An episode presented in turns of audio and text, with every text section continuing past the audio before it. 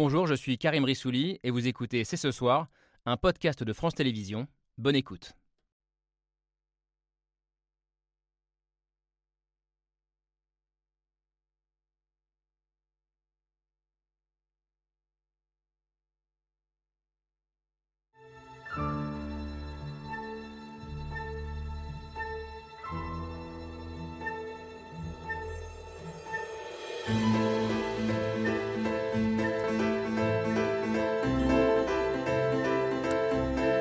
Bonsoir à toutes et à tous, soyez les bienvenus sur le plateau de C'est ce soir. Il y a des émissions plus difficiles à faire que d'autres et celle de ce soir en fait assurément partie.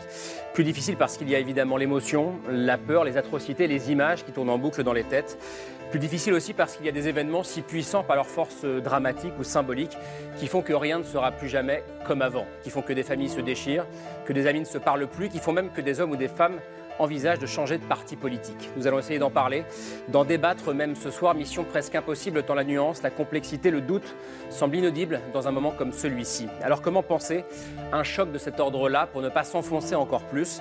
Quel mot mettre sur ce qui vient de se produire sous nos yeux? Qu'est-ce qu'un événement comme celui-ci? Charrie chez chacun et chacune d'entre nous C'est ce soir, c'est parti.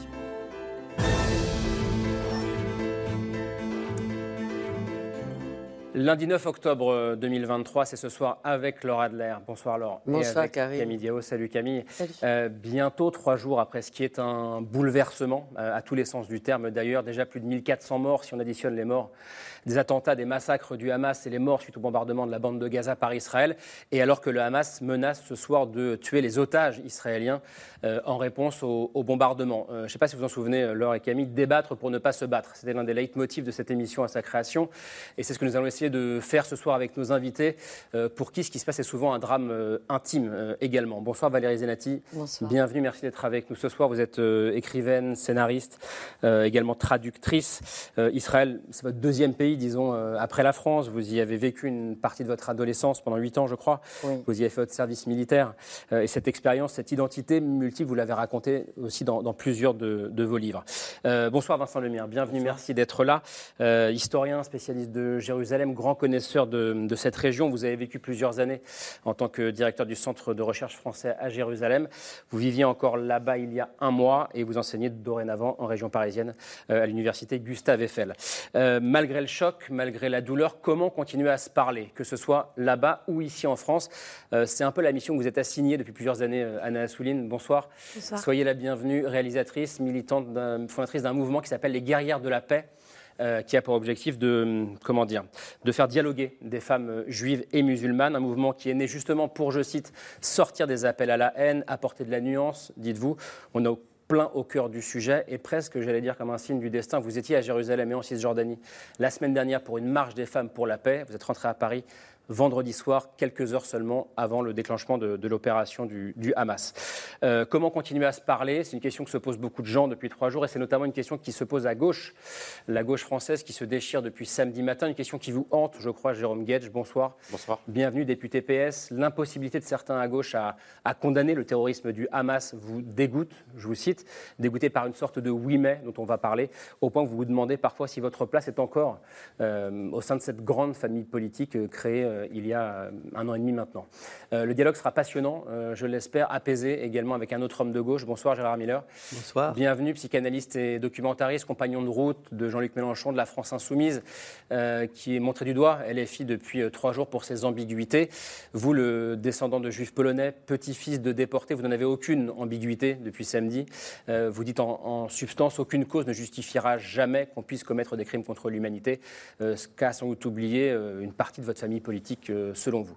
Merci à tous les cinq, tous les sept d'ailleurs d'être là ce soir pour cette émission qui s'ouvre avec le billet signé Pierre Michel.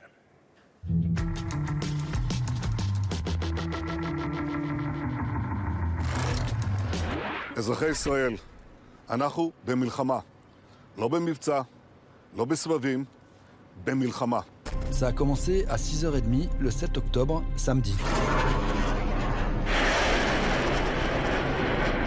Des milliers de roquettes lancées depuis Gaza vers Israël. Des attaques de drones. Et les commandos du Hamas qui passent à la frontière israélienne.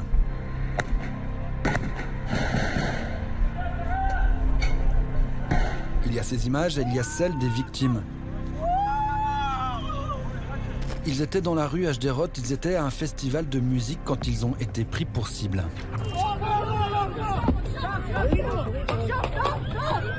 Il y a des images de victimes, mais aussi des familles de victimes. Depuis hier, des dizaines de personnes font la queue et viennent chercher leurs proches, des gens qui ne sont ni sur la liste des blessés ni sur celle des morts. Ils sont donc considérés comme disparus. Il y a les images des civils pris en otage.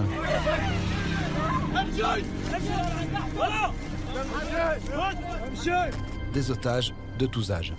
Slaughtering civilians, abusing hostages, taking babies from their, ruth, from their mothers. There are no words to describe such savagery. Une barbarie, une sauvagerie, une attaque terroriste à grande échelle et un 7 octobre 2023 comme un 11 septembre israélien.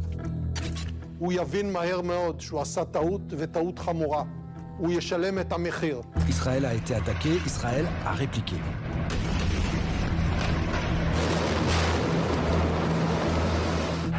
700 morts côté israélien, 400 morts à Gaza, plus de 2000 blessés des deux côtés. Es ist ganz klar zu sagen, Israel hat das Recht, sich gegen diese barbarischen Angriffe zu verteidigen. We will do everything that we can to help. Terrorism will not prevail. Israel has the right to defend itself and its people. Full stop. Que dire face à la barbarie אנחנו מטילים מצור מוחלט על העיר עזה. אין חשמל, אין מזון, אין מים, אין דלק. הכל סגור. אנחנו נלחמים בחיות אדם ואנחנו נוהגים בהתאם. Alors que l'on peut craindre de toutes parts une escalade dans les paroles comme dans les actes, aujourd'hui le Conseil des droits de l'homme de l'ONU a observé une minute de silence en l'honneur des victimes innocentes du haut Hamas en Israël et à Gaza.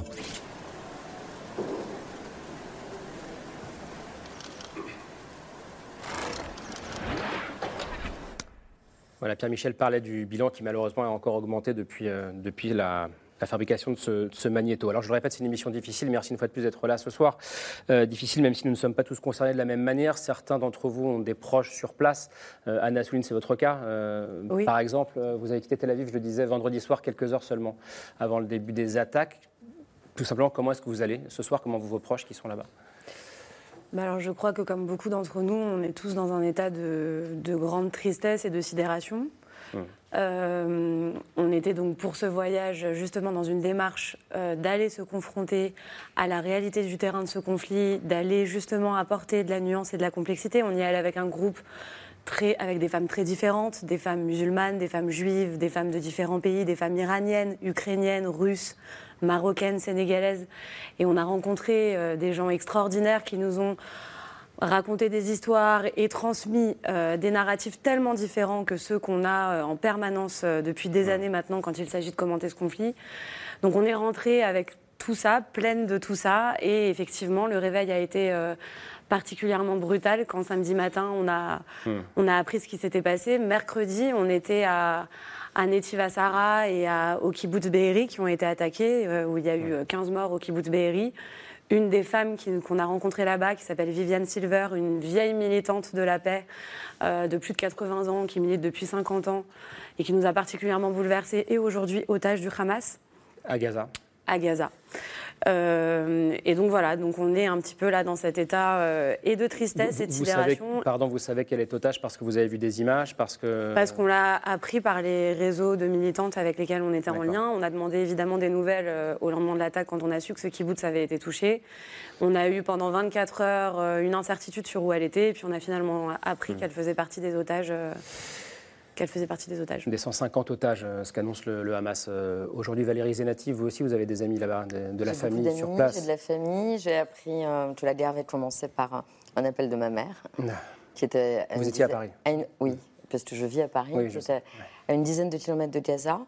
Il se trouve que j'avais un, mon co-auteur israélien euh, qui était chez moi et, et dont la belle-sœur est au kibbutz Be'eri également. Mmh. Et on a passé la journée de samedi en liaison avec sa famille parce qu'ils étaient retranchés dans l'abri à l'intérieur de leur maison, avec le Hamas à l'extérieur, qui mettait le feu à la maison pour les obliger à sortir. Du bunker. Qui a, qui a, essayé de défoncer la maison, qui a essayé de défoncer la porte de cette chambre blindée obligatoire dans toutes les constructions depuis 91, avec un bulldozer.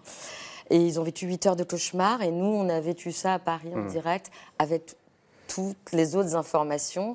Mais évidemment, on- je ne parle pas uniquement à partir de cette émotion-là, euh, mais aussi à partir de ces images qui, qui font trembler. Un- le mot sidération est beaucoup revenu euh, depuis le début. Vous l'avez, vous l'avez employé aussi, Anna Assouline. Euh, Vincent Lemire, vous, je je vous ai entendu à la radio euh, dimanche matin. Vous disiez pendant 24 heures, je ne pouvais pas parler. Je ne savais pas pourquoi, parce que vous ne saviez pas comment nommer ce qui se passait, parce que vous ne saviez. Ben, mais même là, ce soir, on a tous, euh, oui, j'allais dire, il y a des émissions qui sont, on est, c'est très très très difficile. On est tous sous le choc, on est tous sonnés. Euh, on, connaît, euh, on connaît des gens en Israël. J'étais à Gaza au mois de juin. J'ai des amis des deux côtés, etc. Donc ça, mais bon, ça, j'allais dire que c'est presque comme d'habitude. Ce qui n'est pas, ce qui est pas comme d'habitude, c'est- c'est la, c'est la violence de cette, de, cette, de cette attaque terroriste. Ce qui, euh, moi, m'attriste beaucoup, euh, parce que là, on est sur un plateau, on est en France, on est à Paris, Mm. euh, c'est- là qu'on va arriver. C'est moi, le mot qui me vient, en fait, c'est la nullité du débat français depuis euh, samedi. J'ai bien parlé. de- Là, c'est le prof qui parle un peu. La nullité du débat français. Oui, je dis nul parce que enfin, là, je vous dis, c'est le prof en fait, parce qu'en fait, je, je ne. Ce sont des attaques terroristes menées par des terroristes qui visent à terroriser des populations civiles. Ce sont des attaques horrifiantes. Il n'y a même pas de discussion. Euh, Il y a des femmes, il y a des enfants, il y a des vieillards, etc. Mais, mais pour moi, en fait, ça, mais pour moi, c'est bien plus que ça, en fait. Euh, c'est bien plus que ça. Ce que j'ai du mal à comprendre, c'est comment le mot terrorisme est devenu, depuis euh, samedi midi et la petite polémique, encore une fois, que je trouve totalement. C'est le, le point Godwin de la, de la discussion, comme si terrorisme, c'était le. C'est bien plus, en fait. C'est bien pire qu'une attaque terroriste. C'est aussi un acte de guerre. C'est aussi quelque chose qui va déclencher une guerre gravissime dans tout le Moyen-Orient. Une attaque terroriste, après tout, une fois qu'elle est terminée, elle est Mm. terminée. Mm. Là, on a quelque chose qui est, euh, qui, qui, en plus ne se, ne se termine pas. C'est pour ça, pardon, qu'il y a cette espèce de, de mal de bide, j'allais dire, qui ne part pas depuis trois jours, peut-être Bah, D'abord parce que c'est pas terminé, ça commence. En fait, euh, euh, là, je- on m'a- critiqué parce que j'ai parlé de, j'ai été un des premiers à parler du 11 septembre euh, israélien, mais j'hésite pas non plus à parler du Bataclan. C'est juste pour que les l'opinion publique française se rendre- se de rendre ce compte de ce ressenti. Voilà. du traumatisme. Bah, voilà, sauf que, sauf que 700 morts à l'échelle de la population israélienne, je rappelle qu'il y a 10 fois moins de juifs israéliens que, que d'habitants en France, bah, 700 morts, par exemple, ça fait 7000. Qui peut faire Et on, est, et on est à plus que 700 ce soir. hein, donc on est, voilà, donc, euh, peut-être peut 8000, peut-être 10 000 morts civils à l'échelle de la France. Donc il faut d'abord accueillir, j'allais dire, ce, ce- ce choc, en prendre toute la mesure, s- penser ce qui va se passer dans les, dans, les, dans les esprits, dans les têtes des Israéliens. La crainte, évidemment, c'est qu'ils deviennent fous. C'est pour ça aussi que je parle du 11 septembre, c'est de ce qu'ont fait ensuite les États-Unis après le 11 septembre. Et c'est là que nous, on doit essayer de, de mettre de la raison. de Parce, qu'on est à 3000 km et que c'est plus facile pour nous d'en mettre? Euh, Ben, on est là pour ça. Enfin, moi, je suis historien. euh, Moi, je suis payé avec de, de- de l'argent public euh, de la République qui est là pour essayer de, de comprendre des choses. Donc, moi, je dis terroriste tout de suite. Et je, le- et je peux en parler pendant longtemps. Et, et- et je peux dire que c'est bien pire que les massacres d'Hébron de 1929. Les massacres d'Hébron, c'est le des derniers grands massacres de civils euh, euh, euh, juifs sur le territoire israélo-palestinien. C'est 70 morts. Ça reste gravé dans la mémoire israélienne. Là, c'est déjà x10. Donc, je peux dire ça. Et puis ensuite, il faut, il faut essayer de, de parler, d'expliquer. Jérôme Gage, euh, il y a beaucoup de choses dans ce qu'a dit Vincent Lemire. Nullité du débat depuis trois jours.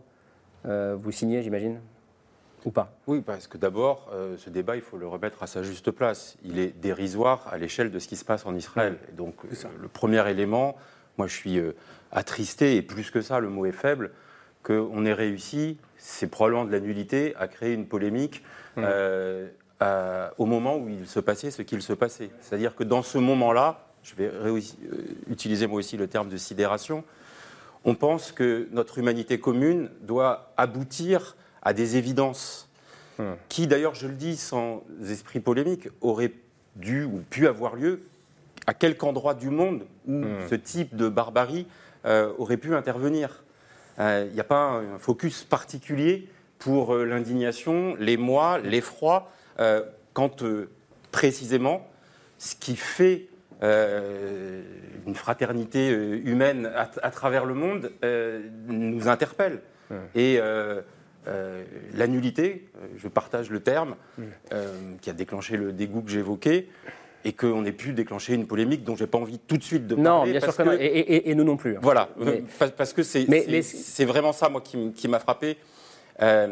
C'est que face à, à la brutalité, la violence, on a une possibilité de faire, euh, de faire communauté, c'est-à-dire de se retrouver dans cette fraternité commune, dans cette humanité commune, de euh, retisser des liens parfois distendus euh, dans euh, l'indifférence, euh, des Normalement, conflits, dans normalement, c'est ce l'individualisme, etc. Normalement, c'est ce qui arrive. Oui, Normalement, c'est ce qui arrive. Euh, je, je- je reviens de, de- de la manifestation. euh, Oui, de le, rassemblement. euh, qui Du rassemblement. euh, et, et il était empreint de cette dignité, de cette gravité, de cette solennité et, et du sentiment et du besoin de se retrouver, euh, de se retrouver ensemble en empathie, en Ça- soutien ce, rassemblement des vous a, victimes, vous a un peu rassuré en, en quelque sorte parce qu'on on se demandait euh, comment ça allait se passer. Est-ce- je- je- je- il me rassure parce que je trouve bien qu'il y ait ce type de mobilisation.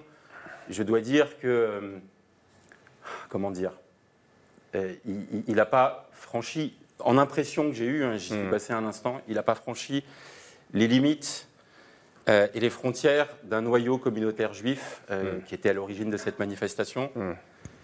Et euh, toute chose égale par ailleurs, évidemment, quand la France a été touchée en son sein Oui. après. Le- le 11 janvier, ça avait le- largement le- dépassé. Le, 11 janvier, je ne m'attendais pas à un- une mobilisation de telle nature. Et pourtant, ça devrait être le cas. De considérer qu'à chaque fois que la barbarie gagne un millimètre, alors chacun, quel que soit son parti politique, sa confession, son âge, son origine, devrait se sentir atteint dans son humanité. Et Gérard Miller, comment est-ce que vous. Dans quel état d'esprit vous êtes ce soir euh, J'allais dire. Au- Au-delà de tout esprit, et, et Jérôme Guette a raison, l'idée de cette émission n'est pas de faire une polémique euh, entre la gauche et la gauche, euh, même si ça raconte des choses sur lesquelles on reviendra peut-être tout à l'heure. Mais votre état d'esprit ce soir d'abord Alors, je, je ne voudrais pas paraître moins sidéré que, que tous sur ce plateau, euh, vous l'avez été. J'ai été évidemment sidéré également. Et en même temps, puisque vous avez évoqué ma famille euh, morte dans les camps, s'il y a une chose, moi qui suis né après la Shoah, que j'ai retenu de la Shoah, c'est que l'horreur n'est pas pédagogique. C'est-à-dire que vous pouvez en effet euh, coller le nez des êtres humains sur le pire, ça ne les fera pas pour autant euh, bouger dans ce qu'ils croient être leurs leur convictions. Je, je me souviens que lorsque Mohamed Merah, celui qui est allé tuer euh, des gamins, je me souviens que lorsqu'il a à un moment donné vu une de ses petites victimes, un enfant courir, il est allé le rattraper par les cheveux, une petite fille, et il lui a tiré une balle dans la tête. Et le lendemain, il y avait sur euh, un mur, peut-être plus qu'un mur, Vive Mera. Je me suis dit, voilà, c'est quand même à ça que toute notre vie nous sommes confrontés. C'est-à-dire que l'horreur n'est pas pédagogique. Il ne suffit pas de montrer le pire pour que tout d'un coup nous soyons tous pour qu'elle ne se répète jamais. horrifiés. C'est- moi, j'ai fait dans ma vie énormément de manifestations. S'il y a bien une chose que je n'ai jamais criée, c'est plus jamais ça. Je ne le crois pas. Je crois justement que ça recommence. Et là, c'est ce qui se passe. C'est-à-dire qu'on n'est plus sur cette horreur absolue, avoir un moment, euh, je dirais, de communauté, qu'on n'ait pas pu avoir ce moment de communauté. Il n'y a pas eu une minute de communauté. Non, mais je- je- en politique, il y a des, des temporalités. Et devant l'horreur, on se dit tout doit cesser, sinon de concevoir que c'est une horreur absolue. Ça n'a pas été le cas, mais j'oserais dire que ça n'a jamais été le cas, malheureusement. Bah, Jérôme Guet, je disais, après les attentats de Charlie Hebdo et de l'hypercachère, il y a eu ce moment, alors qui n'a pas duré très longtemps, mais il y a eu ce moment. Euh, Il a été pardon. très bref et ce n'était pas forcément. Enfin, Allez-y, il y avait énormément de personnes dans les rues, mais toute la France n'était pas dans la rue. Toute la France n'était pas Charlie non plus. Dès, euh, dès janvier 2015, c'est-à-dire, je pense qu'on a, on a tendance à, à vouloir voir ce qu'on a envie de voir aussi, Hmm. et c'est légitime parce qu'on a envie de croire qu'il y a effectivement peut-être, euh, euh, une- une- enfin vous, vous n'y croyez pas, mais on a envie de croire qu'il y a une- il peut y avoir une pédagogie du mal, une union euh, qui existe. Enfin, souvenez-vous du monde d'avant et du monde d'après, après le confinement. Hmm. Plus personne n'y croit non plus. Donc c'est cette volonté d'y croire. Mais en réalité, les dissensions, et, on en- et j'aimerais qu'on revienne sur Israël si possible. Allez-y. Parce que c'est d'abord là que ça a commencé. On, parlera après peut-être de nous Oui, oui, bien sûr, et de ouais. nos perceptions. Ce qui, passe- ce qui se passe ici est un carnage et, et un traumatisme beaucoup plus grand encore que celui de la guerre de Kippour il y a 50 ans. Mhm. Et c'est absolument pas un hasard si ces choses-là arrivent aujourd'hui avec une organisation qui est terroriste, mais pas seulement, qui a une dimension politique, une dimension militaire. Ce sont, parce que quand on dit terroriste, enfin moi je m'en fous des mots euh, qu'on utilise. Mm. Mais terroriste, on a un peu le sentiment d'amateurs qui se lèvent un matin et qui disent allez on va faire une bombe, on va Mm. Faire sauter quelqu'un, on va tirer. Non, ils ont un entraînement militaire exemplaire, si j'ose dire. Mm. C'est une armée, le Hamas. Une armée soutenue par l'Iran. On ne parle pas d'un petit groupe de terroristes. Et il serait temps peut-être de laisser tomber cette équation datée des, des Palestiniens, que je soutiens totalement par ailleurs dans leur revendication nationale, armés d'un lance-pierre contre des F-16. Non, le Hamas, c'est une organisation politique, terroriste et militaire qui a une armée et qui vient de faire un carnage qui est de l'ordre de ce qu'on a vu à Boutcha, à Irpin, Des en cri- Ukraine. des crimes de guerre, donc. Des crimes de guerre. Vincent Lemire, oui. Oui, bah, là, je me retrouve euh, exactement euh, là-dedans. C'est-à-dire que ce- ça n'est pas du tout antinomique, en fait. Voilà. Tout On à peut fait. être une organisation et terroriste, et militaire, et politique. Euh, bah, Hmm. Il y en a d'autres, par exemple, hein, le Hezbollah, une branche militaire et une branche politique. Le Hezbollah qui est dans le sud du Liban. Dans le sud du Liban, voilà. Précise, et- Bah, je le dis parce que c'est important. ce peut-être l'un des autres Ce que je veux dire, c'est que la communauté internationale a décidé de faire du Hezbollah branche militaire une entité terroriste, mais on peut parler avec euh, la branche euh, La politique. seule différence, c'est que le Hamas tient Gaza et est le seul pouvoir à Gaza. Oui. Alors que le Hezbollah. Mais, mais euh, bon, est- c'est- est- après, est on, voilà, on, libanaise. on- on- on est sur un. on- le Hamas est aussi une organisation politique, a une stratégie politique, et il vient de le prouver, parce que ce qui s'est passé samedi, c'est un acte politique au sens très fort, j'allais dire au sens ignoble et fort du terme, mais c'est un acte politique, et euh, qui, et qui est, qui arrive au bon moment, enfin qui est, qui est parfaitement calculé, qui est parfaitement organisé dans sa temporalité, dans ses cibles, dans voilà, il y a- il y, a toute une réflexion, il y a une maîtrise de l'agenda, enfin qui est proprement stupéfiante. Et, et on rappelle peut-être juste, Vincent Lemire, que euh, la charte du Hamas stipule quels sont les objectifs du Hamas. Euh, c'est de créer un État palestinien islamique, euh, là où il y a aujourd'hui l'État d'Israël. Alors non. Non? Alors là, bah, enfin, la charte réformée du Hamas du 1er mai 2017, qui a été, et Is- Ismaël Haniyeh l'a dit. C'était la charte historique que, que j'ai signée, moi Alors, Que- non, que, j'ai vous- signée. que vous parlez, le- la charte historique dont vous avez parlé, c'est celle de 1988, c'est la charte fondatrice, mais c'est un peu comme le même chemin qu'a fait l'OLP. Le 1er mai 2017, Ismaël Haniyeh a publié un document et qui a été voté par tout le bureau politique du Hamas pour dire un État indépendant et souverain dans les frontières du 4 juin 1967. Donc, je voudrais juste, c'est pareil, et quand, Non, je, quand parle de nullité, là aussi, c'est le- encore le prof, c'est-à-dire, j'ai entendu depuis, depuis trois jours, j'entends que la charte du Hamas de la destruction de l'État d'Israël, ça n'est plus vrai depuis 2017, ça qu'il veut, rien. alors? un État indépendant et souverain dans les frontières du 4 juin En tuant 67. les Israéliens. Non, non, je dis juste que c'est ça. Je dis juste que donc il n'y a pas destruction de l'État d'Israël. Il n'y a plus depuis Hmm. Non, mais c'est important de le dire. Je, ils tuent des Israéliens, des civils, etc. Je dis juste que il y a une. il- Hmm. C'est au moment où le Hamas a gagné le- les élections en 2006 contre l'autorité Hmm. palestinienne et où la communauté internationale a fait le choix de dire branche militaire et branche politique, c'est une entité terroriste et d'essayer de biberonner l'autorité palestinienne. Voilà. Hmm. Et on en est là. On en est là. Mais juste factuellement, factuellement la charte du je- Hamas je- n'appelle plus à la destruction. Et merci de m'avoir repris sur ce point. Je voudrais qu'on on- on va y revenir aussi après parce que c'est vrai qu'on entend beaucoup, beaucoup, beaucoup de choses depuis trois jours. Mais Laure voulait prendre la parole. Non, mais on- les mots sont trop faibles pour dire notre émotion. Moi, je pensais à Anna Arendt et à ce concept qu'elle avait imaginé qui s'appelait la banalité du mal en suivant le procès Eichmann à Jérusalem. Et je me disais que non seulement le drame et la tragédie sont immenses, mais il y a une spectacularisation du terrorisme, il y a une espèce de banalisation du terrorisme qui est rentrée dans notre ADN. Tout est, vous l'avez dit Valérie, tout est, c'est, une guerre militaire, c'est une guerre euh, stratégique, c'est une guerre politique, c'est une Et guerre de destruction qui atteint notre humanité et nos valeurs dans l'humanité. Et je pense que c'est une guerre aussi médiatique. Et de la même manière que les tours du 11 septembre sont restés dans, dans notre ADN collectif de l'imaginaire, eh bien l'histoire de ces jeunes qui ont été tués pendant la fin de la rêve partie, ils vont rester bien plus que n'importe quel chef-d'œuvre euh, d'un film de Coppola. Et cette guerre de l'imaginaire, elle est terrible. Ils sont en train de la gagner. Je ne sais pas comment les choses vont, vont évoluer, mais y, y il y a un imaginaire qui s'embrase et qui est partagé par nous tous, consciemment ou plus ou moins consciemment. Comment ça, par- comment ça partagé par nous tous? Ben, Les images données Hmm. par la destruction de l'humain en nous, à travers ce qui se passe en Israël. Et, dans, et dans, le, dans, le, débat public, en tout cas dans tout ce qu'on peut lire, notamment sur les réseaux sociaux depuis samedi, il y a une sorte d'essentialisation aussi des deux camps, euh, comme si tous les Israéliens étaient des colons et soutenaient la mm. colonisation, comme si tous les Palestiniens, euh, eux, étaient des membres et des combattants du, du, Hamas. Comment D'ailleurs, Vincent, pardon, Vincent Lemire, c'est une question que je voulais vous poser. Euh, étant donné qu'il n'y a pas eu d'élection en Palestine depuis 2006, est-ce qu'on sait aujourd'hui à quel point le peuple palestinien adhère au Hamas? Hamas le soutient politiquement dans son idéologie, dans, dans ses méthodes le, Hamas est majoritaire dans la société civile palestinienne. Y compris en Cisjordanie. De plus, y compris euh, en, Cisjordanie. Et en même temps, à cette rêve partie, il y avait aussi euh, un Palestinien de Jérusalem, euh, militant de la cause palestinienne, étudiant à l'université hébraïque et qui est mort. Et, et, à Gaza, il y a des gens absolument merveilleux que, dont je peux vous parler, et des, et, des, hommes et des femmes, et des, et des, gens qui font de la traduction, et des poètes, et des, éditeurs. Il y a, donc, oui, c'est une commune. pensant à Mahmoud Darwish. donc c'est une commune. Donc de quoi on parle? On parle de cette commune humanité et, donc euh, la barbarie est partout. on, l'a vu euh, en Israël aussi, hein, des, choses innommables qui se, qui se sont passées Dans ces derniers mois. Dans proportions tout de même, mais une barbarie. Non, non, mais bien sûr.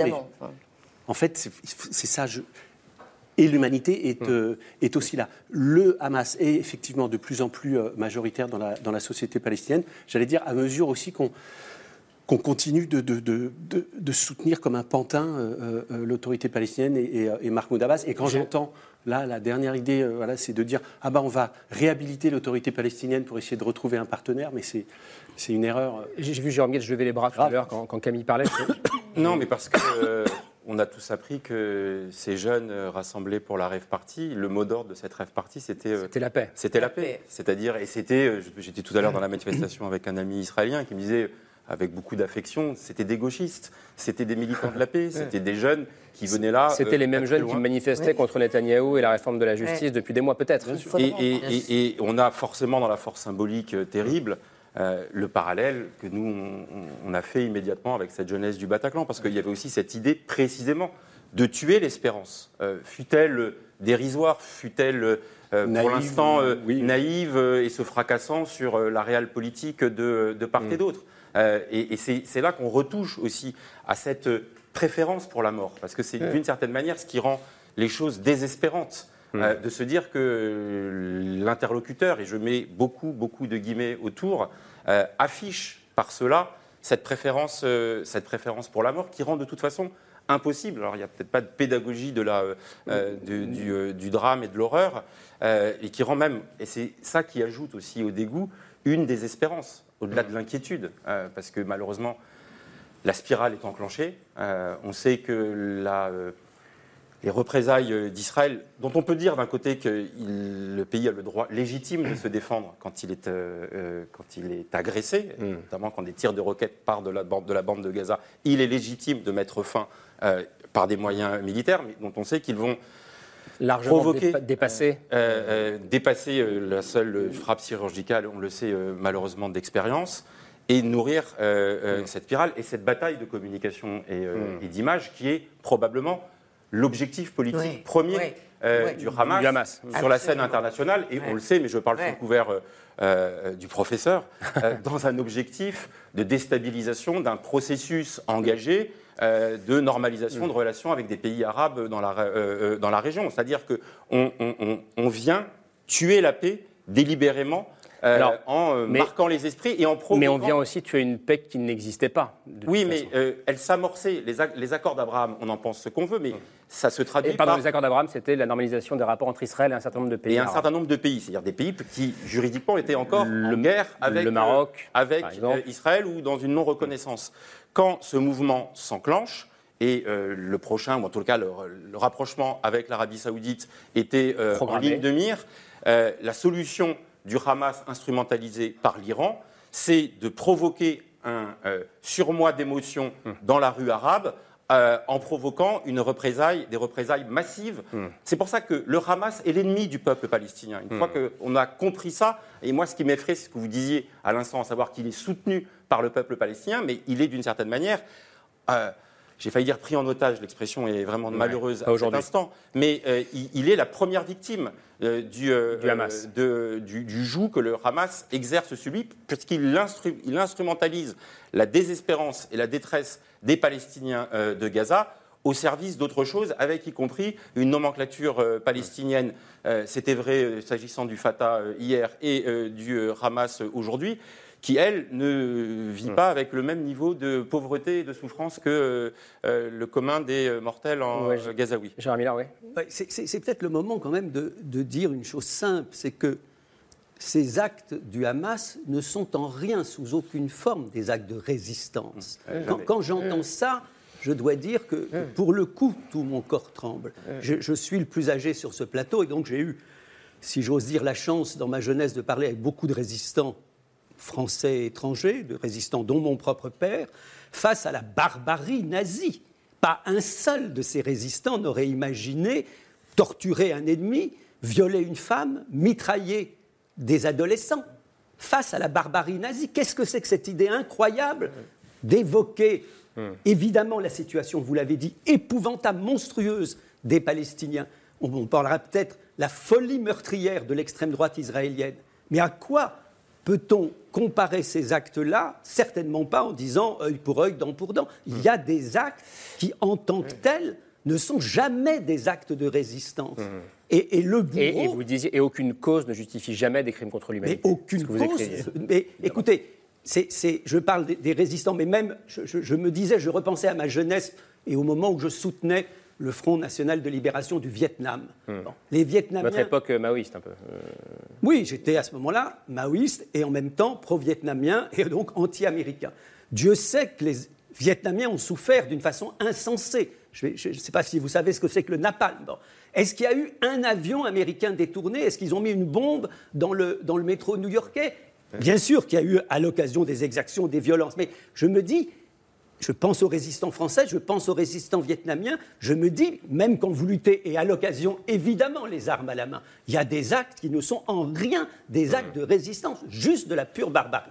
Euh, Anna Assouline, c'est intéressant parce qu'on on- on voit bien à quel point, ce que vous disiez, on ne veut pas faire un, un débat sémantique, mais n'empêche que les mots, c'est important, et que nommer les choses, c'est important.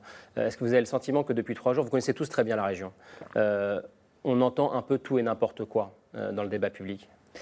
Alors si seulement ça faisait seulement que trois jours qu'on entendait tout et n'importe quoi euh, sur ce, sur ce conflit, moi je crois que ça fait des années qu'on nourrit un confusionnisme euh, avec euh, des guerres sémantiques qui en fait sont pas seulement une guerre de mots, parce que derrière les mots il y a des représentations, il y a des référentiels historiques, il y a des voilà donc il y a des fantasmes aussi, donc donc ça fait ça fait bien longtemps que je crois mal nommer les choses en ce qui concerne ce conflit fait beaucoup de mal. Ça contribue aussi à la déshumanisation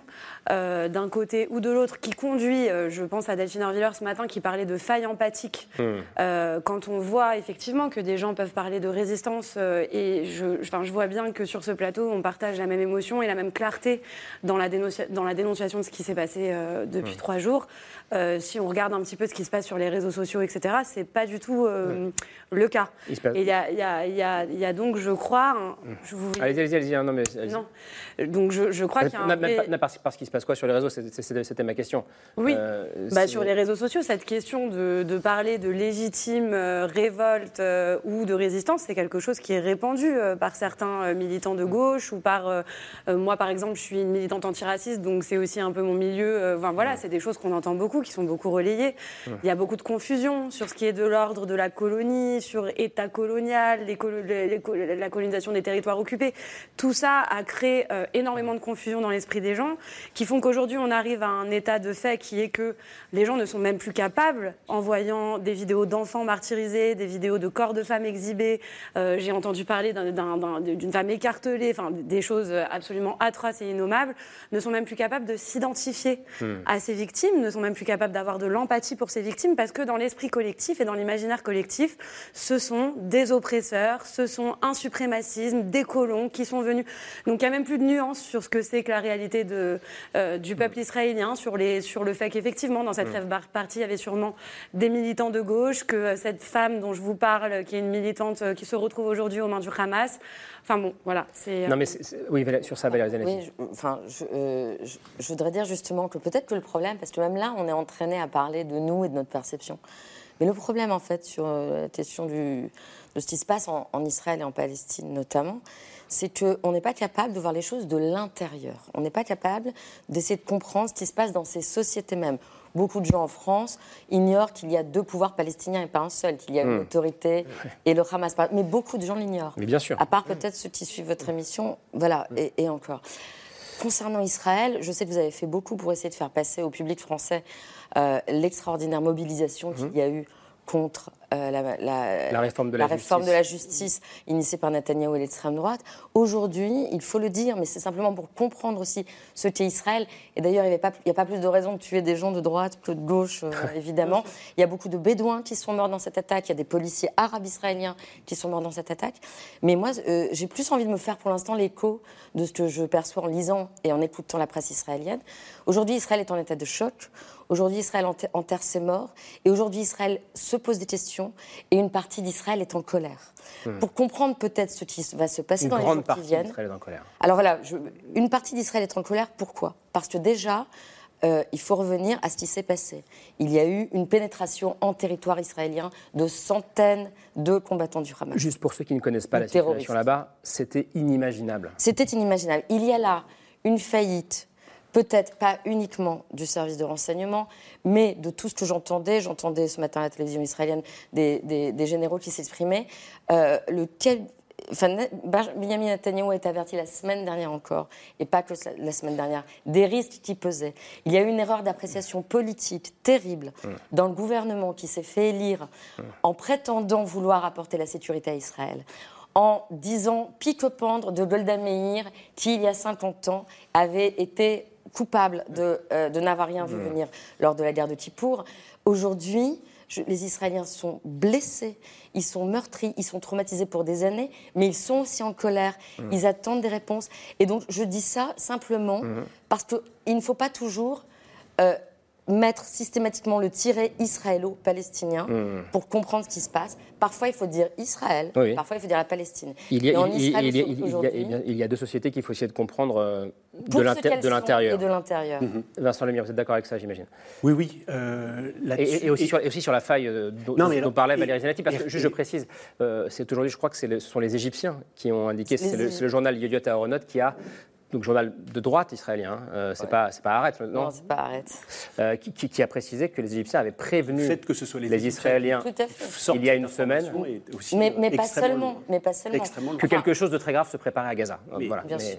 Mais pas seulement. Alors, alors, deux choses. Premièrement, je voudrais rappeler que la question de la sécurité dans l'histoire d'Israël n'est pas un élément accessoire, en fait. Quand il y a un attentat aux États-Unis ou quand il y a un attentat en France, c'est terrible. il y a des... bon. Mais en fait, Israël a été créé pour mettre les Juifs en sécurité. Hmm. D'accord? Donc, ce n'est pas. C'est c'est un élément central, fondamental, fondateur, en fait. C'est la promesse de l'État. Mais oui, l'État est là pour mettre les Juifs en sécurité. Et c'est d'ailleurs, effectivement, Smotrich et Bezalel ont balancé par-dessus bord cet objectif premier qui est le socle du sionisme. Vous, Voilà. parlez, de, de- de ministres, euh, des Les ministres, ministres d'extrême droite, nationalistes sont des messianiques. apprentis euh, sorciers. Je rappelle ce que Smotrich disait pendant la campagne, je l'ai cité l'autre jour, l'autorité palestinienne est notre fardeau, le Hamas est notre chance. Qu'est-ce qu'il voulait, dire par là? Qu'un ministre de Netanyahou qui dit le Hamas est notre Il chance. n'était pas encore ministre. Non, mais Il qu'il est devenu. Oui. Ça, il voulait Mais- dire quoi mais ce qu'il dit, ce c'est que ce, ben, il dit que ce sont des gens qui jouent avec le feu. La question de la sécurité de leur, de leur population civile, en fait, ne leur importe plus. Ils sont sur un autre agenda. C'est des, messianiques qui veulent restaurer euh, euh, le, le royaume, euh, le royaume d'Israël euh, théocratique. Ils savent très bien que ça fera des morts. hein. De ce côté-là, je suis en train de parler de Smotrich et de, et de Ben. C'est d'ailleurs pour ça que Là, s'il y a gouvernement d'union nationale, ils doivent sortir, au au minimum être suspendus, parce qu'en fait, ces gens sont, enfin, sont des fauteurs de troubles. Ça. Et là, il y a un- là, je crois qu'effectivement, il y a un consensus israélien qui est en train de se reconstruire sur ce minimum sécuritaire. On se souvient des manifestations au moment où euh, Netanyahou a essayé de, euh, d'éjecter euh, le ministre de la Défense, euh, Yoav Galant, parce qu'en fait, on touchait au consensus sécuritaire, qui, encore une fois, est identitaire. C'est-à-dire l'État d'Israël ne sert à rien si nous ne sommes pas en sécurité. C'est pour ça, pardon, je vous donne la parole, hein, mais c'est parce qu'il faut comprendre ça pour comprendre l'ampleur du traumatisme. Euh, oui, oui, ça vous, vous, vous Ce que, ce que Gaël a dit tout à l'heure, à savoir que le Hamas est l'un des pires ennemis et peut-être le pire ennemi du peuple palestinien, est absolument juste. Mais on peut compléter cette phrase en disant que le pire ennemi des Israéliens, c'est Netanyahou et sa bande de néofascistes.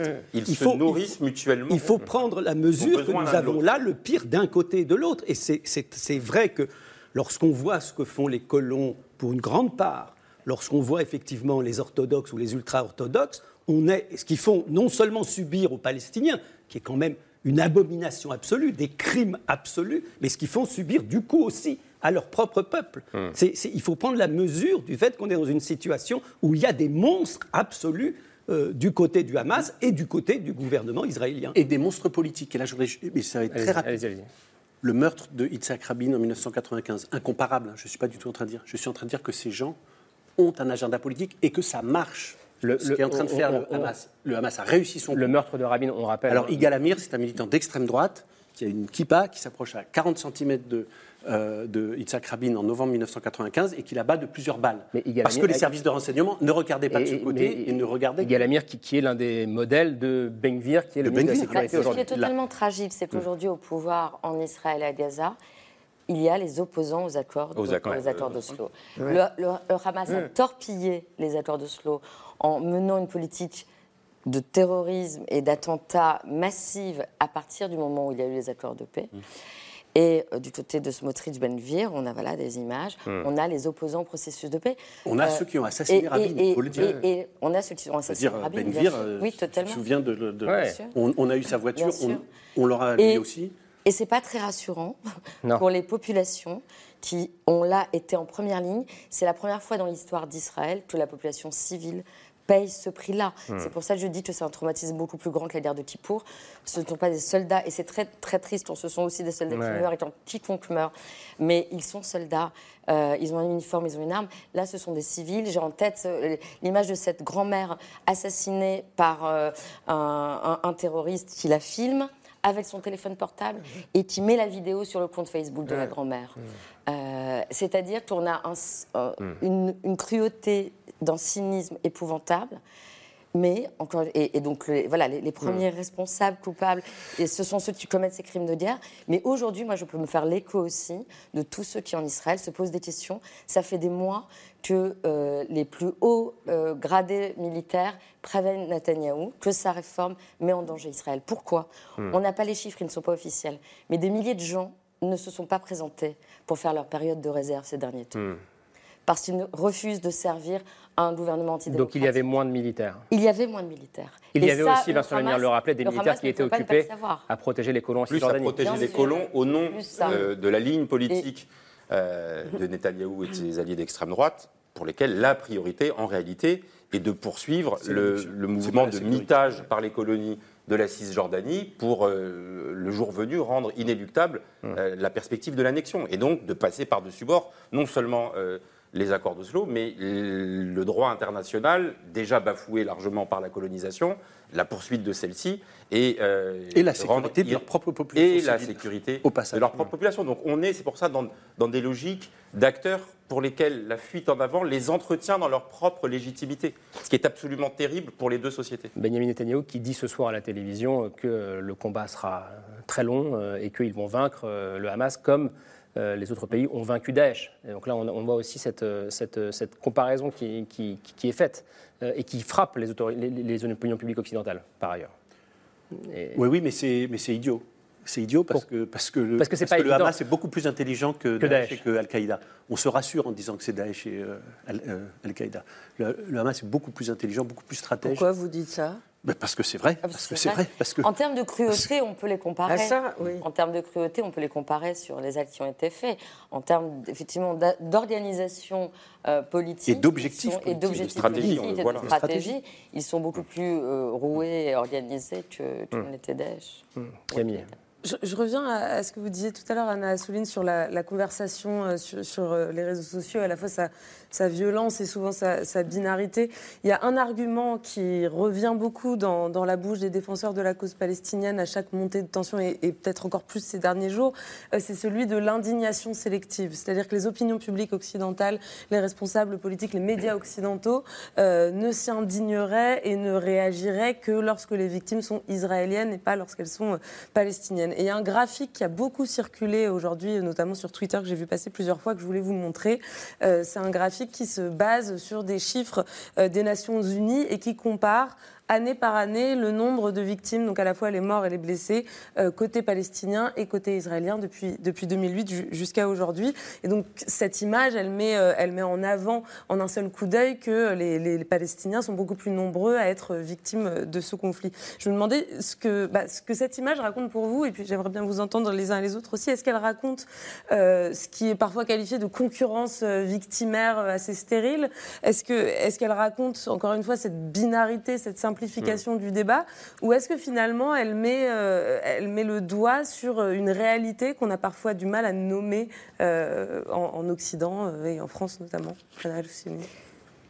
alors, euh, moi, je, parle, si vous voulez, c'est pour ça qu'on a aussi évoqué, notamment vous parliez tout à l'heure du, du, fait que la, manifestation qui a eu lieu n'a pas dépassé le noyau communautaire.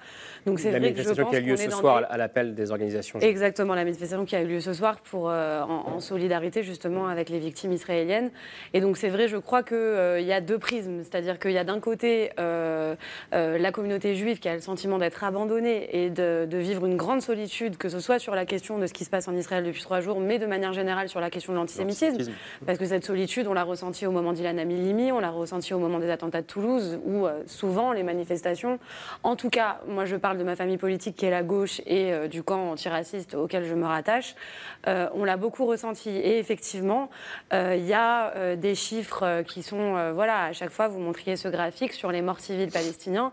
moi je sais qu'à titre personnel, je dénonce toutes les des, victimes civiles, euh, quel que soit euh, le, le, camp d'où elles viennent. Après, je pense que ce qui se passe là actuellement, et on parle depuis tout à l'heure de moments de bascule, euh, de 11 septembre israélien, etc., c'est même pas qu'une question de chiffres, c'est-à-dire que c'est une question aussi des moyens qui ont été employés dans enfin de, de, voilà, de, de l'horreur qu'on voit circuler, des images qu'on voit circuler, et de qui sont les cibles, les cibles décidées, qui on a décidé d'attaquer. Donc je crois que c'est ça qui suscite aussi là une indignation particulière qui, euh, qui, euh, qui fait qu'on est tous dans cet état de. Je, je, crois qu'il faut répondre plus précisément à, Camille. Justement parce que je crois qu'on a été sans la moindre ambiguïté depuis le début de cette émission. Il n'y a aucun doute que les Palestiniens, que le peuple palestinien, on ne parle pas du Hamas, on parle du peuple palestinien, des femmes, des hommes, des enfants, qui ne sont pas quand même identifiés et identifiables au Hamas, ont été en grande partie abandonnés il faut quand même mesurer ce qu'est la souffrance de ce peuple. Moi, j'évoquais euh, ma jeunesse, mais au même moment où je voyais ces résistants français, je faisais partie des premiers comités palestines parce que j'ai toujours soutenu cette cause palestinienne. Et il faut quand même justement dire qu'en effet, Camille, euh, la souffrance du peuple palestinien, la façon dont on les traite, la façon dont les colons se comportent euh, en Cisjordanie, je, participe toutes les semaines maintenant euh, sur une chaîne franco-israélienne des discussions, notamment avec des députés israéliens de, l'actuel gouvernement ou des ministres. Mais je n'en crois pas mes oreilles, alors que pourtant, en matière de fascistes, on est quand même assez, habitué en France. je, les entends parler des Arabes, mais exactement comme les nazis je mesure mes mots comme les nazis parlaient des juifs, comme de pure vermine à éliminer. D'abord, beaucoup expliquent même que le peuple palestinien n'existe pas. Donc il faut. Puisque, Rassurez-moi, c'est une frange particulière des Une frange absolument particulière. Voilà. L'extrême droite, l'extrême droite, qui, qui, tient Netanyahou en ce moment. merci d'ailleurs, je dialogue aussi avec des députés arabes israéliens mm. ou des mm. hommes de gauche israéliennes, je pense. Mais je veux juste dire que la, souffrance du peuple palestinien est une évidence absolue. Et une certaine forme d'indifférence quand même de la communauté Mais si je peux me internationale. permettre, allez-y, allez-y. si je peux me permettre, c'est qu'en fait, j'ai l'impression, parce que j'écris sur cette question-là depuis des années et euh, très frontalement, qu'en fait, on entretient un peu le fait que c'est un sujet qui met tout le monde dos à dos. Parce que quand vous prenez tout à l'heure, je citais Boucha et Irpine, pardon, mais dans les manifestations, au moment, au, au moment où la guerre en Ukraine a commencé, il n'y avait pas foule. À République, il n'y avait pas foule. Et, depuis, et, et dans les semaines qui ont suivi, il n'y avait que des Ukrainiens, quelques Géorgiens, quelques Polonais. C'est tout. D'accord Hum. Euh, Ça raconte dire- la crise de l'empathie dont on parlait tout à Je veux l'heure. dire par là, et, et Anna Souline parlait tout à l'heure d'Ilan Halimi ou des enfants assassinés à Toulouse. C'est une autre question, parce que Ilan Halimi ou les enfants ass- assassinés à Toulouse, ce sont des Français Hum. qui meurent tués par un Français, par des Français, sur le sol français. Et c'est un scandale absolu contre lequel toute la France devrait Hum. pouvoir s'élever. À la rigueur, moi j'ai envie de dire, ça va paraître choquant, les gens n'ont pas forcément besoin de s'intéresser à ce qui se passe en Israël ou en En ce moment-là. Parce qu'ils ne s'intéressent pas à tout ce qui se passe dans le monde. Hmm. Parce que le Haut-Karabakh, l'Arménie, euh, euh, la, la Tchétchénie en son temps, euh, n'intéressaient pas plus que ça non plus. Oui, C'est-à-dire, il faut. mais- s'y- de non, non, mais il je, je dis ça de manière un peu. Je dis ça Provocatrice, plus- de manière Non, un ouais. peu provocatrice. Non, mais Pour, pour, que- pour, pour dire, je- j'entends la Oui, suite de votre raison, pour je dire il devrait, là- il devrait se soulever en masse quand il y a des actes antisémites en France. Je pense que voilà, les je- actes antisémites en France, c'est une question. Mais aujourd'hui, aujourd'hui, que quelqu'un ne soutienne pas Israël, ne sorte pas dans la rue, c'est un peu du même ordre que ceux qui ne sont pas sortis pour défendre Kiev ou Irpin à un moment donné. Il faut pas charger, il faut pas charger cette indifférence, on va dire, d'un contenu qu'elle n'a pas forcément.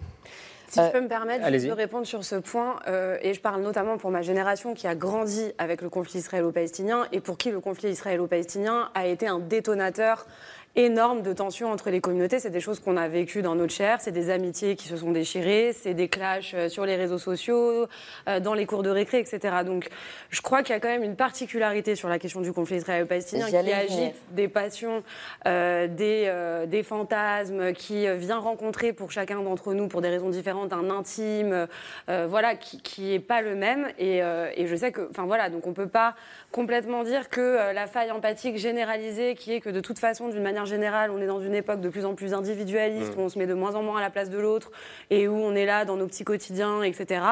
Euh, pour le coup, le conflit israélo-palestinien tient une place quand même particulière euh, dans nos imaginaires. Il déchaîne les passions, on le sait. Quand il y a ce qui se passe comme euh, comme c'est le cas actuellement, on a tous une boule dans le ventre, non C'est-à-dire que, vous- seulement. que vous savez là que les jours, les semaines, les mois qui Oui, viennent vont être très difficiles. On sait, et on est nombreux à s'écrire, à s'appeler en, en se disant, enfin je veux vraiment euh, les conversations avec des amis, avec la famille, où on se dit, il va falloir qu'on se soutienne, on va encore être à l'aube d'un épisode qui va être très très dur à vivre. Là, on est effectivement dans cette, dans la, dans, dans, dans cette sidération, dans l'effroi des images qui nous arrivent de ce qui s'est passé, et on sait que derrière, ça va être encore des tensions, euh, des... euh, Non, non, allez-y, non, non, non, mais je, je non, pense mais à. ça, ça va, je voilà, vous ça, écoute ça avec va euh, être, beaucoup ça va d'intérêt. être des tensions, ça va être des disputes avec des amis, ça va être et c'est déjà le cas. C'est déjà le cas. c'est la question que j'allais vous poser. C'est déjà le cas. Vous vous avez Bah, c'est des- déjà le cas. Vous disiez la stupidité du débat français. euh, C'était lui. Oui, c'est à la fin. Enfin, je sais plus qui a, qui a- Non, pas stupidité, La nullité. nullité. Nullité. À la fois, évidemment, on peut déplorer face à la face à la gravité de ce qui est en train de se passer euh, là-bas, euh, qu'on soit en train de faire des querelles euh, sur Twitter et ailleurs. Mais la réalité, c'est que ça fait des années que c'est comme ça et que ça vient nous raconter quelque chose qui n'est pas que de l'ordre de guéguerre partisane. Justement, pour ne pas être sur la guerre partisane, mais est-ce que vous, Jérôme Gage, vous vous dites là, je suis en train de perdre des amis, des proches Euh, Est-ce que c'est ce type d'événement dont on parle Alors, je vais y venir, mais moi, mon inquiétude, elle est parce que même si on est parti de la situation israélienne, mais dans le passé, la situation euh, israélienne et en Palestine a eu, pour des bonnes ou des mauvaises raisons, le plus souvent pour des mauvaises raisons, des retentissements ici. Oui. Bien sûr. Et donc, on ne peut pas, et là, je, se remobilise comme citoyen français, comme élu de la République ou comme acteur euh, engagé, en disant attention, voilà, attention. Euh, la brutalité de l'agression et le risque de guerre des images sur euh, les représailles font que, moi je suis un élu de banlieue, mais il n'y a pas besoin d'être un élu de banlieue pour aussi potentiellement s'inquiéter sur le retentissement que ça va pouvoir avoir. D'abord parce qu'il y en a eu dans le passé. Voilà. La seconde intifada a déclenché des mouvements euh, à plusieurs endroits sur le territoire, euh, sur le territoire national. C'est la raison pour laquelle la parole de ceux qui sont entendus était à ce point essentielle. Et c'est la raison pour laquelle j'ai été meurtri qu'elle n'ait pas été au rendez-vous, parce que les mots ont leur importance dans le débat, dans le débat public, et que quand ils ont manqué, quand il n'a pas été question de la dénonciation du terrorisme, quand il n'a pas été question de ce minimum d'empathie, de, je le redis, de, de, fraternité universelle, euh, et que immédiatement on a été dans la contextualisation forcément relativiste, alors, consciemment ou inconsciemment, hmm. on pouvait alimenter celles et ceux qui, à dessein, ils sont minoritaires ou par faiblesse d'esprit, vont vouloir s'identifier. Vous savez, je n'oublie pas, on a parlé de Mohamed Merah et de l'école aux Aratora, euh, euh, on pourrait parler de l'hypercachère. Dans les deux cas, ces meurtres par des Français contre des Français juifs avaient à chaque fois invoqué un moment ou un autre la question euh, des Palestiniennes.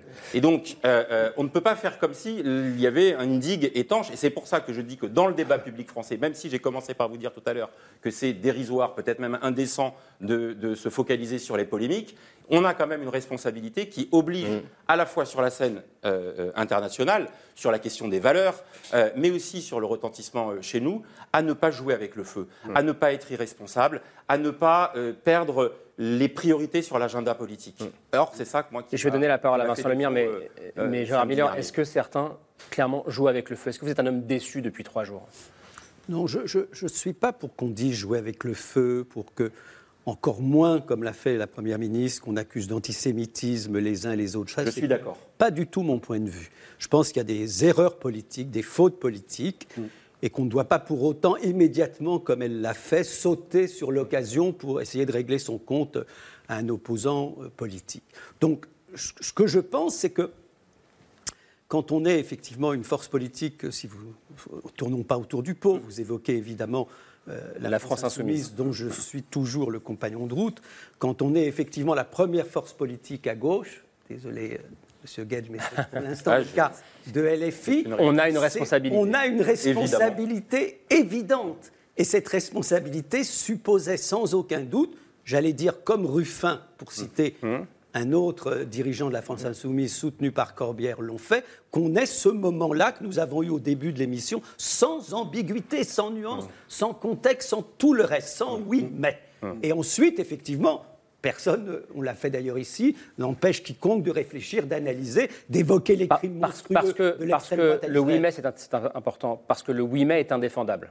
Le oui mais il est, toujours indéfendable. Indéfendable au moment où l'horreur. Est-ce que je peux juste vous rappeler, vous avez évoqué effectivement les prétextes je ne sais même pas comment il faut appeler ça, de, de, Mera et d'autres assassins, mais lors du Bataclan, ceux qui ont commis ces crimes monstrueux disaient que c'est en pensant aux enfants qui étaient morts mmh. sous les bombardements français en Irak et, en Syrie. Et, en Syrie. Donc c'est le, bourreau a toujours des excuses. Vincent Lemire, oui.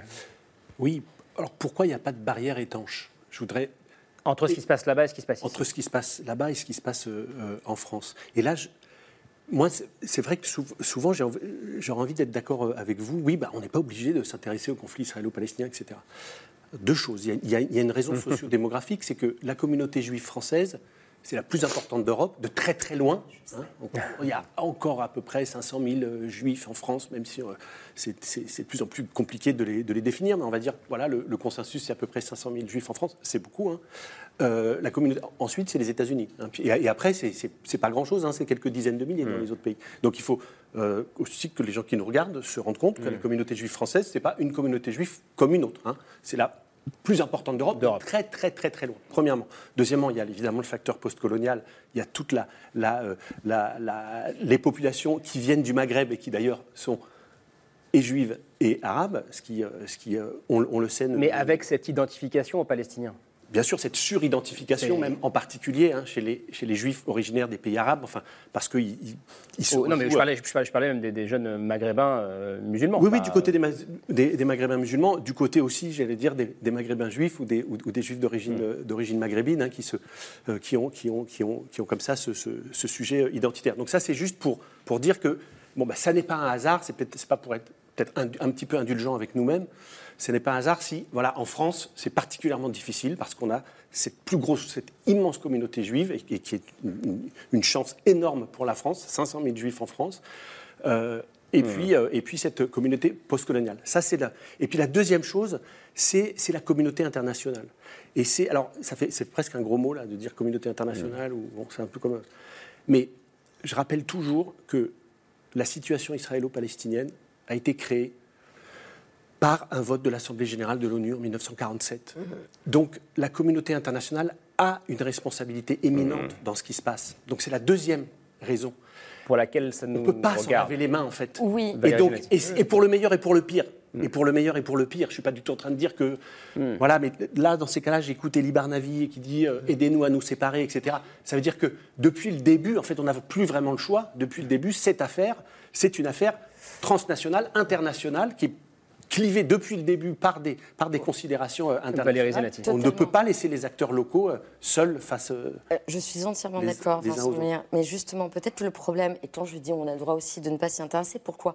Moi, j'étais enseignante au moment de, euh, à Lille au moment de, du, dé- du début de la deuxième intifada, donc euh, en 2000, professeur d'hébreu dans le public. Ça existait encore avant que les langues rares euh, disparaissent de l'éducation nationale. Et, mes élèves m'ont demandé mais qu'est-ce qui se passe? On ne comprend pas. euh, il y. Ils n'étaient pas juifs, ils étudiaient l'hébreu, ils s'y intéressaient pour d'autres raisons que des raisons communautaires euh, ou culturelles. Ils me disaient on ne comprend pas. Il y a des copains qui nous disent qu'on apprend une langue d'assassin. Je leur dis ah bon une langue d'assassin? On va réfléchir à ce que ça veut dire. Et ils voulaient savoir, ils voulaient commencer à essayer de comprendre ce qui se passait. Et d'autres enseignants aussi me disaient explique-nous ce qui se passe. Je leur ai dit d'accord. Est-ce que vous avez quatre heures devant vous? Parce qu'en moins de quatre heures, je ne pourrais pas vous expliquer ce qui se passe réellement. Le problème, c'est que la question de ce conflit-là est tellement est un enchevêtrement de circonstances politiques qui sont allées en se modifiant et en s'aggravant depuis 1917 jusqu'à nos jours. Ça fait long, ça fait plus d'un siècle. 1917 parce que c'est la déclaration Balfour. la déclaration Balfour et la chute est la déclaration où les, où et la- où les- voilà. où les Anglais Et voient favorablement et les foyer juif en Palestine. les Français au Liban. Il faut toujours Et- préciser parce que on dit que les gens ne connaissent pas, mais il faut quand même qu'on précise à chaque fois. Tout à fait, vous avez entièrement raison. Et que donc, en réalité, pour comprendre ce qui se passe, il faudrait pouvoir repasser par l'histoire de ce Hmm. siècle. Et qu'on n'a pas le temps, ni ce soir, ni demain. Concernant le- ce rapport un peu pervers qu'il peut y avoir par rapport à ce, au, au conflit, euh, moi, qui. J'ai quand même écrit un livre qui s'appelle Une bouteille dans la mer de Gaza. Hmm. Je, je veux dire, cette main tendue et ce dialogue maintenu avec les Palestiniens, je, je l'aurai toujours. Rien n'y changera. Euh, parce qu'avec des Palestiniens, évidemment. Mais c'est vrai que parfois, je m'étonne que personne ne parle du sort des Palestiniens au Liban. Que les gens ne sachent pas que les Palestiniens au Liban n'ont pas le droit de vivre en dehors des camps de réfugiés et qu'il y a environ 130 euh, professions qui leur sont interdites. Voilà, vous êtes palestinien au Liban. D'abord, vous n'avez pas la nationalité libanaise, évidemment, parce qu'on ne vous la donne pas.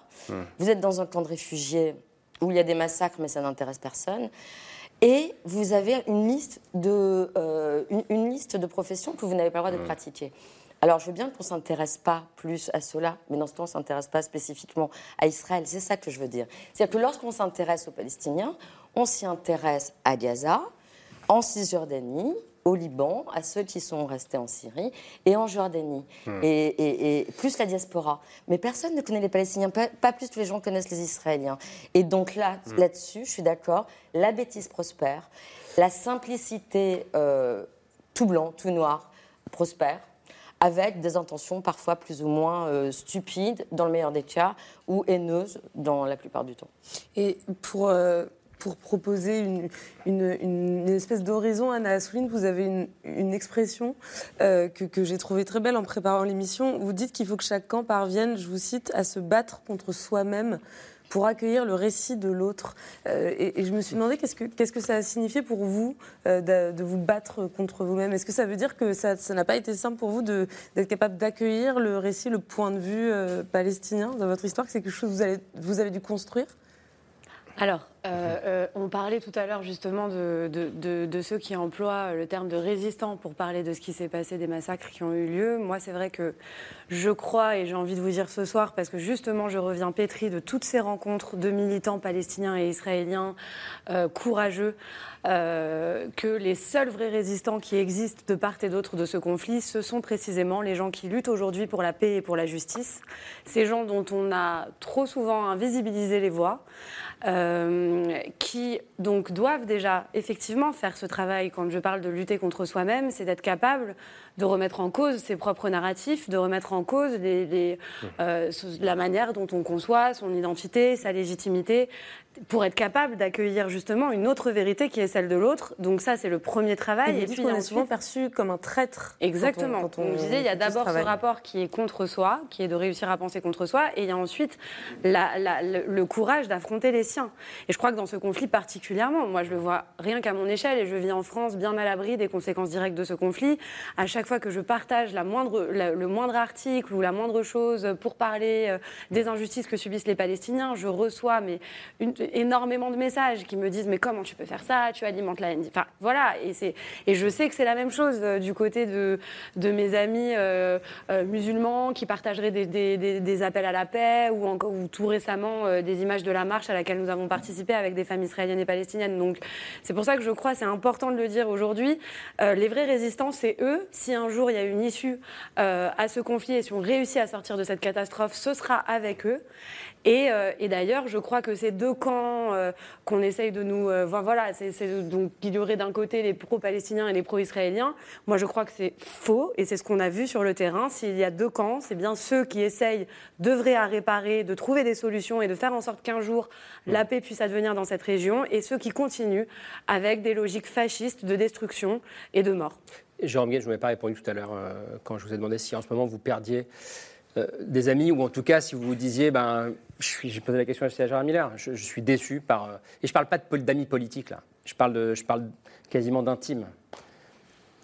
Euh, non, sincèrement, parce que je dois avoir la chance de ne pas euh, avoir des gens pour lesquels la simplification à outrance est le mode d'entrée pour aborder ce dossier. Je partage, moi, les doutes et la complexité que Valérie rappelait, rappelait tout à l'heure. Sur le terrain politique, c'est un peu plus compliqué euh, parce que euh, euh, parce qu'on touche là à des moments identitaires. Moi, je suis engagé en politique pour la question de la liberté. C'est l'ADN de la gauche. La question de la préservation de la vie humaine. La question, Anna Assouline l'évoquait à l'instant, du refus de la déshumanisation, de cette nécessaire compréhension. et dans ce moment-là, je vais être aussi clair que Gérard Miller tout à l'heure, j'ai considéré qu'en une partie de ma famille politique, euh, ce préalable avait fait, euh, avait fait défaut et ça m'a posé et ça me pose mmh. encore euh, aujourd'hui, aujourd'hui problème. C'est un travail de pédagogie. Moi, je suis frappé, je le dis, par le haut degré de méconnaissance et j'ai failli dire d'ignorance crasse de la complexité de ce dossier parce que d'aucuns préfèrent le regarder avec les prismes de leur agenda politique. Mmh. Voilà. Euh, euh, vous savez, sur un autre sujet, quand je vois les indigènes de la République euh, aujourd'hui saluer la résistance des, du Hamas, c'est parce que leur grille de lecture est de dire nous, nous sommes un mouvement décolonial et que partout où il y a quelque chose qui ressemble à de la colonisation, alors on va être du côté de ceux qui sont colonisés, mais parce qu'ils veulent le faire en réemportant cette grille de hmm. lecture et en l'appliquant à, la situation, euh, à la situation du pays. Et ça, je le redis par rapport à la préoccupation que j'évoquais tout à l'heure, c'est criminel. Alors, le Parti des indigènes de la République, vous allez dire c'est marginal, c'est caricatural. Ça m'embête plus quand c'est le nouveau parti anticapitaliste. Voilà, je le dis, héritier quand même euh, euh, d'une grande formation trotskiste et de formation trotskiste, où on était capable hmm. de comprendre la complexité des éléments. Ou un, vous connaissez la blague, hein, ou un, un Krivin et un Weber parlaient en yiddish pour que Ben Saïd ne comprenne pas. Vous parlez des anciens leaders de la Ligue communiste révolutionnaire, en et, et, pour lesquels on était capable à la fois de comprendre que la question d'un combat d'une certaine manière universaliste, parce que c'est ça qui nous manque dans. Euh, euh, Valérie évoquait à l'instant que dans le combat antiraciste, les juifs sont mobilisés dès qu'il y a un attentat antisémite, euh, d'autres sur des, des, actes racistes contre des, des, lieux de culte musulmans ou contre des personnes de confession musulmane, et qu'on a perdu cet universalisme républicain. D'une certaine manière, on l'a perdu aussi dans cette lecture euh, euh, euh, y compris dans cette grille de lecture internationaliste, de, de dire qu'à un moment, il y a des fondamentaux. Et euh, Miller l'a rappelé tout à l'heure, je suis absolument d'accord avec lui. On ne peut pas. Le 8 mai est absolument insupportable, il est absolument inaudible. On approche de la fin de l'émission, mais vous gardez un peu d'espoir, Gérard Miller, ou pas dans, Oui, dans ce moment euh, Puisque tout à l'heure on évoquait les filles, j'ai entendu Bompard ce matin, j'ai trouvé qu'il commençait à être beaucoup plus clair que ne l'avait été le communiqué. Peut-être peut sous votre question, Peut-être parce qu'on a haussé la voix. Beaucoup plus clair que le communiqué qui était passé samedi. Donc oui, j'ai plutôt de l'espoir, y compris même des émissions. Oui, mais quel gâchis, Gérard Quel gâchis, quel gâchis d'en arriver à meurtrir des gens comme moi, comme plein d'autres, qui se disent on a tant de choses à faire. Moi, je suis attaché au Rassemblement de la gauche et des écologistes. Moi, je, crois que c'est le bon outil de transformation. Mais on ne peut pas l'abîmer par euh, des, euh, euh, des positions ou des absences de clarté de la position. Et moi, je ne veux pas être solidaire de ça, et c'est pour ça que je l'ai dit. Je le dis en disant qu'il faut que ça change. Que moi, j'ai envie de continuer le Rassemblement de la ben gauche et des écologistes parce que, parce que, oui, mais mais pas dans n'importe quelle condition. voilà, il n'y a pas de chef qui peut imposer une ligne. On a besoin d'un cadre collectif si possible démocratique, pour euh, construire et avancer ensemble et pas de décision unilatérale. On est déjà très en retard, mais Vincent Lemire, attendez pour conclure. juste une phrase sur l'espoir et pour vraiment sur le sujet. C'est l'historien, mais euh, la guerre des Kippour, euh, c'est vrai que ça a été un traumatisme 73. énorme de 1973, un risque existentiel pour, euh, pour Israël. cinq ans après, il y a les accords de Camp David entre, entre, entre l'Égypte ça date entre l'Égypte et Israël. Qui a, lancé, qui a lancé les opérations de la guerre de Kippour.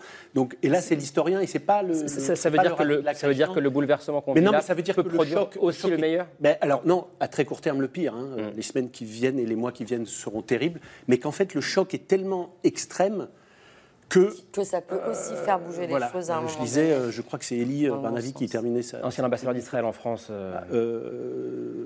bref, disons que le choc est tellement énorme que quelque, chose, quelque chose de l'ordre de la prise de conscience, etc., y compris du côté, euh, y compris du côté On n'a pas le temps de raconter bah, Je ne sais pas, j'ai même pas le chrono en face de moi, mais allez, allez, 30 secondes. Je veux juste dire que parmi les milliers d'histoires qui circulent aujourd'hui, il y a celle de cette grand-mère Rachel qui se trouvait près de Gaza. Des terroristes sont entrés dans la maison.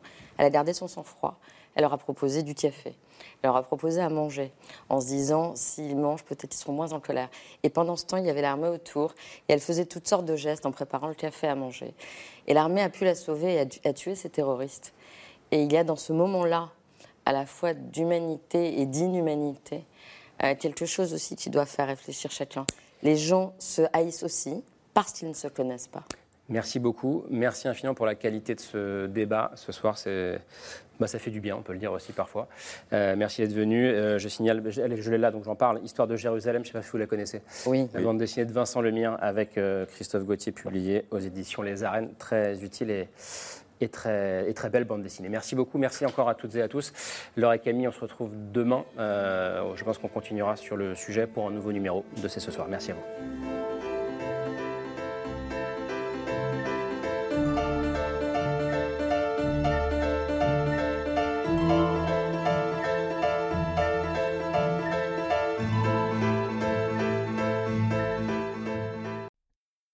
C'était C'est ce soir, un podcast de France Télévisions. S'il vous a plu, n'hésitez pas à vous abonner. Vous pouvez également retrouver les replays de l'émission en vidéo sur France.tv.